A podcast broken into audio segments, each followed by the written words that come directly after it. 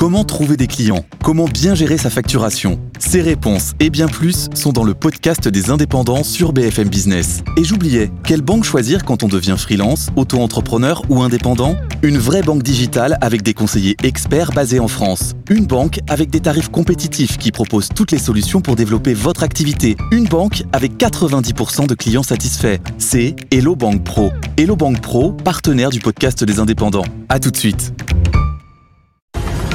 BFM Business présente Edwige Chevriot, la grande interview. Bonjour, bonsoir à tous. Bienvenue dans cette grande interview où nous sommes à Meaux d'une manière un peu exceptionnelle.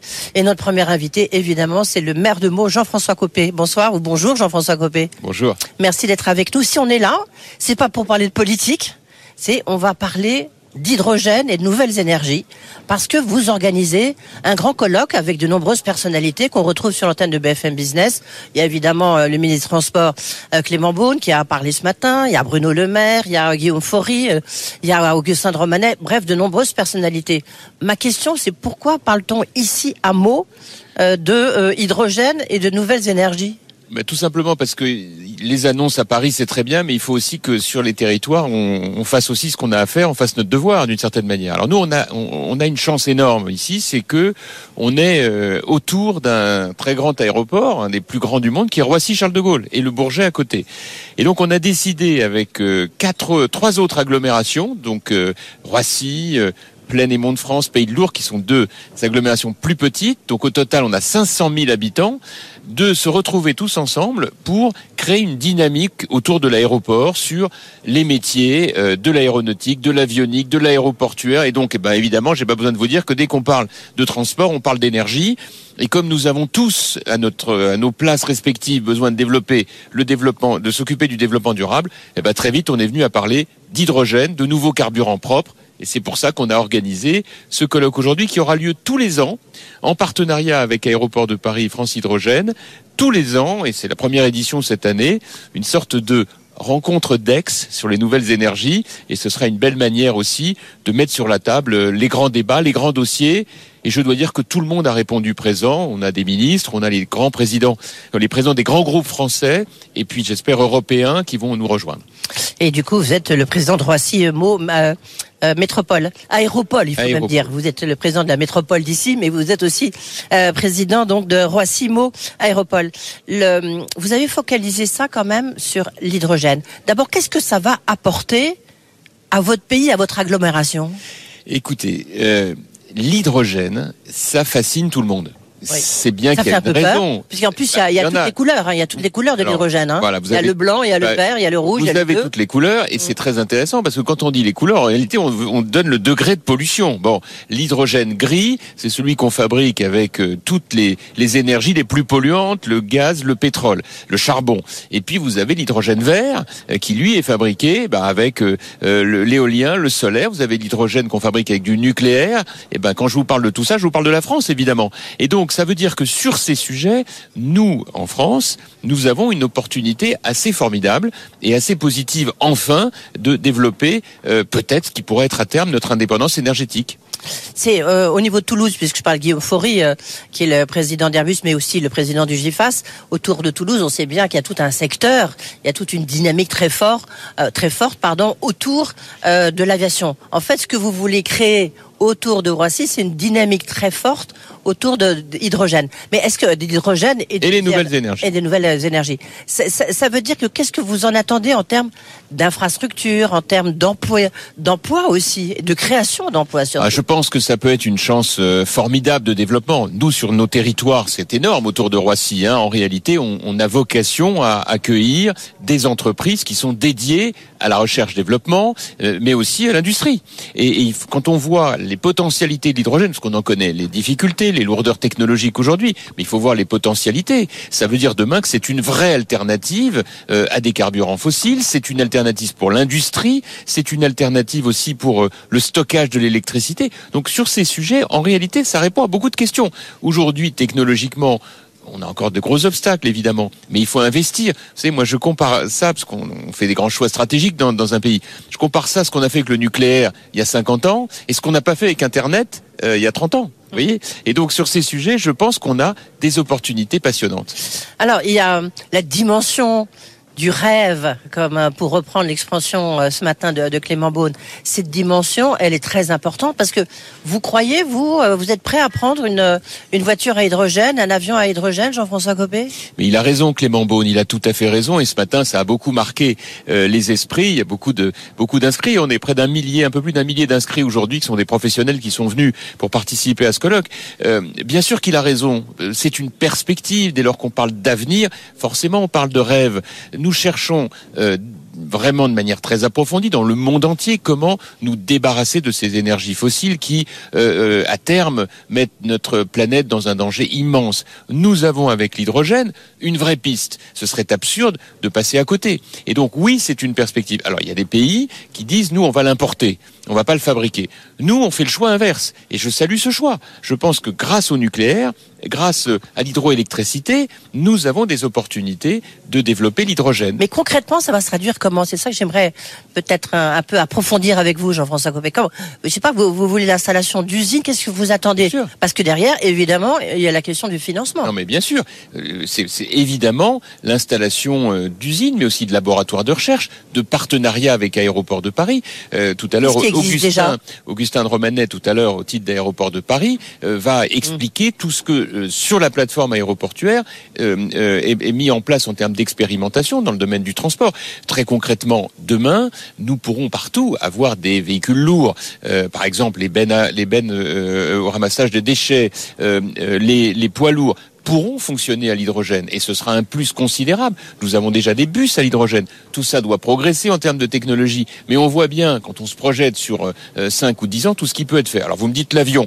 Bah, tout à l'heure, euh, le président d'Airbus, mais aussi le président de Safran, qui va être là également, va pouvoir en parler. Ils sont et ils vont sur dire, sur BFM Business. Voilà, et ils sont donc ils participent à ce à ce à ce colloque. Ce sera évidemment l'occasion pour nous de les entendre nous parler d'avenir.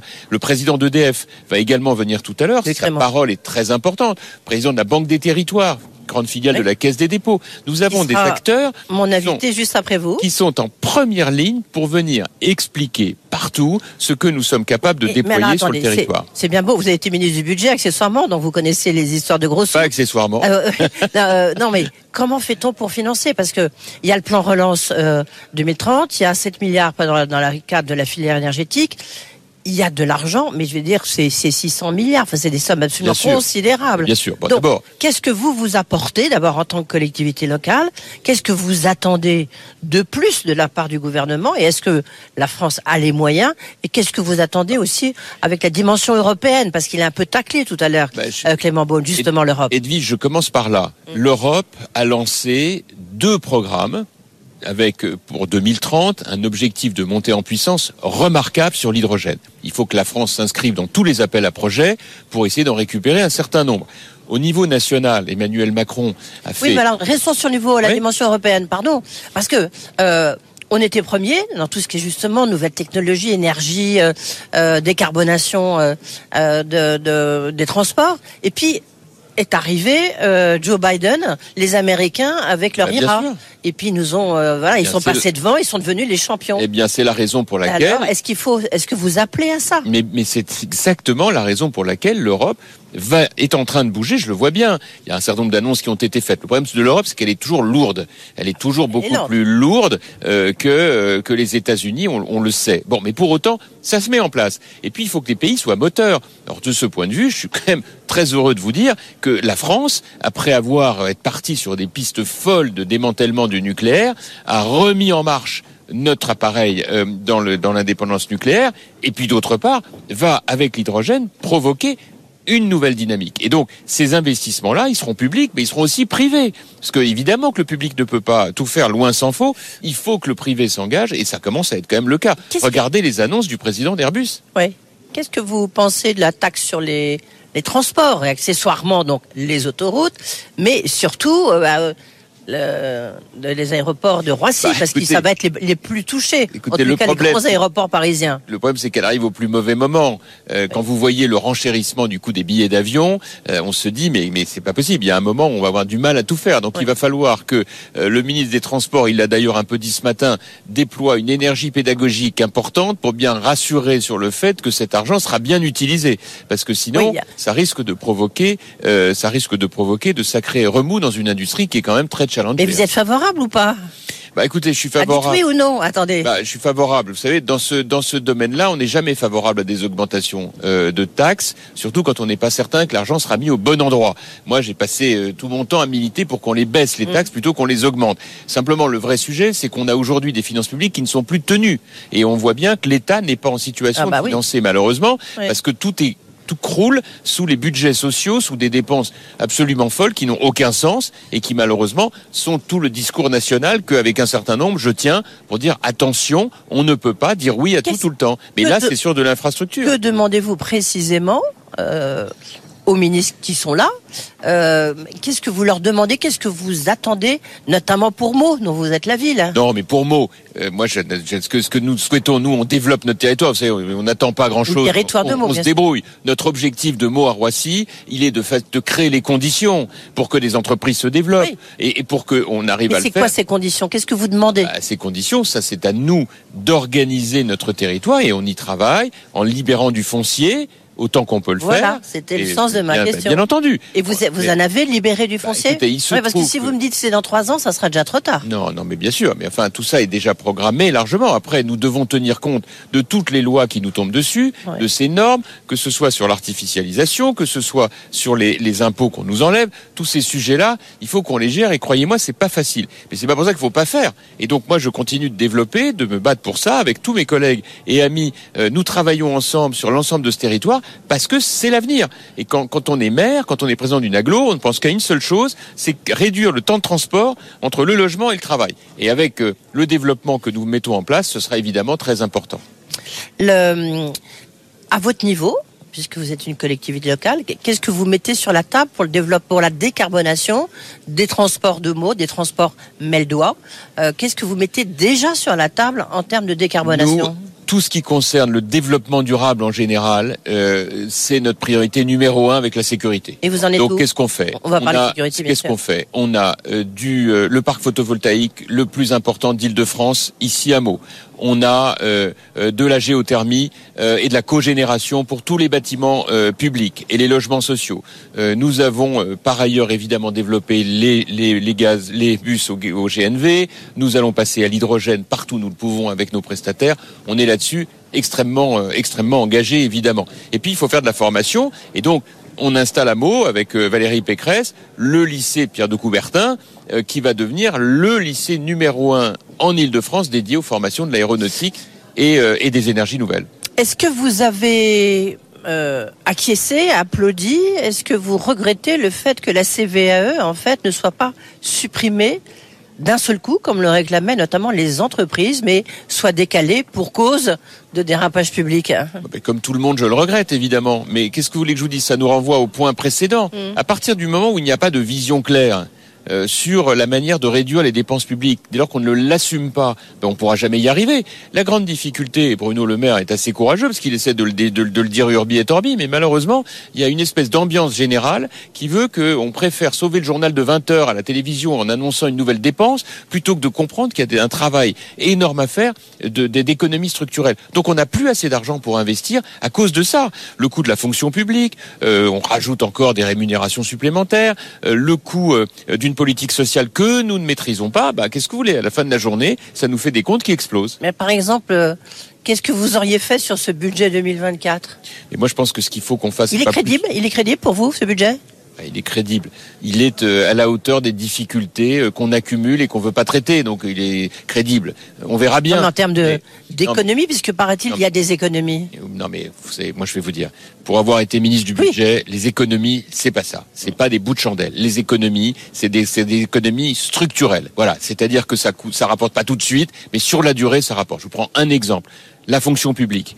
Tant qu'on n'aura pas fini avec l'emploi à vie dans la fonction publique pour les nouveaux entrants, ça veut dire qu'on continuera d'avoir une gestion extraordinairement lourde de la masse salariale pour l'État. C'est des centaines de millions d'euros par an qui euh, doivent être économisés.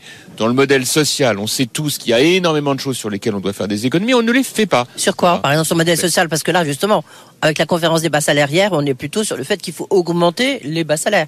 Vous, qu'est-ce que... Mais, mais, mais, tant qu'on continuera avec avoir un modèle social qui sur les branches euh, retraite, santé, euh, euh, famille n'est pas réorganisé, on n'y arrivera jamais. Mm. Nous avons des budgets sociaux aujourd'hui qui ne sont pas maîtrisés. On le sait très bien. Et donc, tant qu'on n'arrivera pas à, à, donner plus de rigueur à tout cela, ça n'avancera pas. Il y, y a, un autre point aussi, ça sera peut-être notre euh, notre dernier échange, Jean-François Copé, c'est la question du logement d'abord. Est-ce que ici, à Meaux, dans l'agglomération bien sûr, est-ce que vous avez des problèmes de logement et comment faites-vous pour régler cette problématique? Edwige Chevrillon, la crise du logement est une catastrophe. Je ne ouais. comprends pas que les pouvoirs publics ne se mobilisent pas plus sur ces sujets. C'est un point absolument majeur euh, avec des, des, des, des multifacteurs qui vont mettre au tapis un nombre d'entreprises considérable. Donc moi je suis très inquiet parce que les gens en Ile-de-France ont un mal fou à trouver des prêts pour se loger. Euh, les réservations du coup n'arrivent plus, les constructions ne se font plus, le prix du foncier ne baisse pas, les banques ne prêtent pas. Donc le pire est à venir. Et donc moi je pense que sur ce sujet, il y a une urgence absolue à se mobiliser. Et à faire quoi? Comment? Mais, mais Libérer du foncier, c'est ce que vous mais, faites en tant que maire de bah, par exemple? Un, il faut libérer du foncier. Deux, il faut ouais. remettre en place des facilités d'accès au crédit. Les, les, les, conditions sont beaucoup trop exigeantes. Des, ménages entiers ne peuvent pas aujourd'hui accéder au crédit. Et enfin, euh, que tout ça se fasse dans un cadre plus souple en termes de, réglementation. Nous avons accumulé les contraintes et nous voyons aujourd'hui un secteur qui est terriblement menacé. Et donc ça, ça vous inquiète La situation de la France par de sécurité, on va quand même en dire un mot, même si évidemment ici on, on parle d'autre chose la situation vous paraît quand même extrêmement sensible. Bon, écoutez, je crois Terrible. que c'est une, une, banalité que de le dire. Oui, le véritable point, le véritable point aujourd'hui en matière de sécurité, c'est une reprise en main complète. Mais si on veut une reprise en main complète, il faut des lois. Si on veut des lois, il faut une majorité. Aujourd'hui, il n'y a pas de majorité et, l'exécutif n'a pas l'air de se bouger beaucoup pour la proposer. Donc le vrai point, c'est qu'il faut maintenant une politique en matière de sécurité qui, pardon de le dire, soit une politique de droite, c'est-à-dire de rigueur, de fermeté, avec des moyens et des dispositions pour les mettre en œuvre. Aujourd'hui, il n'y a pas de majorité pour les voter et donc on est en vulnérabilité maximum.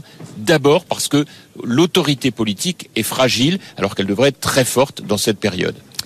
Merci beaucoup Jean-François Copé qui renvoie tout le monde un peu dos à dos hein, sur la question justement de, de, de sécurité. Merci, on vous Merci rend à vos beaucoup. invités. Merci.